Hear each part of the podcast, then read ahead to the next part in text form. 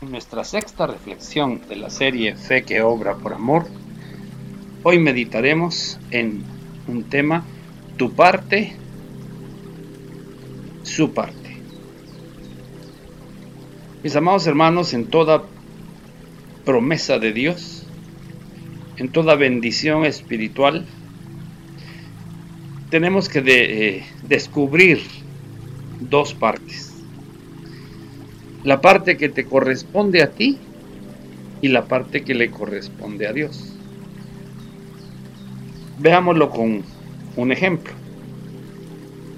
Nos dice Jesús, Mateo 11, 28, Venid a mí todos los que estéis trabajados y cargados, y yo os haré descansar. Cuando vemos una promesa de este nivel, descanso para nuestras almas, después de venir trabajado o cargado, problemas que no podemos resolver,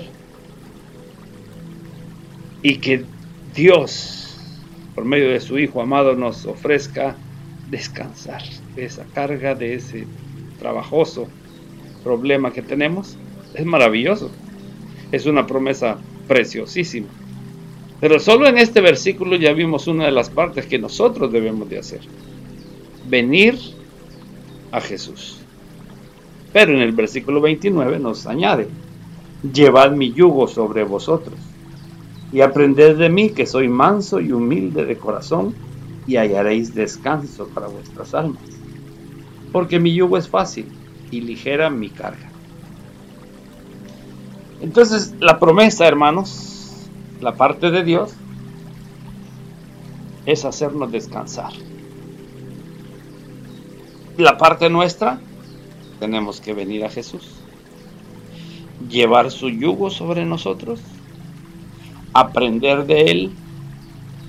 Él es manso y humilde de corazón. Y entonces vamos a hallar ese descanso que necesitamos para nuestras almas. En otras palabras, es un cambio de yugo, es un cambio de carga. Y el versículo 30 nos dice Jesús, porque mi yugo es fácil y ligera mi carga. ¿Qué tal si yo vengo a este pasaje y lo, lo deseo, anhelo el descanso para mi alma, pero no soy dispuesto a llevar el yugo de Jesús sobre nosotros, sobre mí? Hermano, no hay trato. Usted no va a hallar descanso.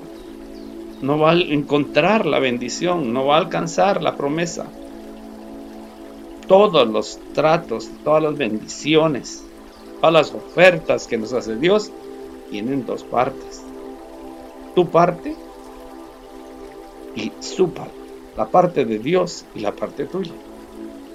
Si tú haces tu parte, Dios apresura su palabra para hacer su parte. No puede fallar. Dios no puede mentir. Si tú haces tu parte, Dios hará la suya. Entonces, en toda bendición, promesa de la escritura, tú tienes que leer un poquito antes, un poquito después, para encontrar cuál es tu parte y cuál es la parte de nuestro Dios. Que Dios bendiga su palabra en sus corazones, amados. Pasa a vosotros.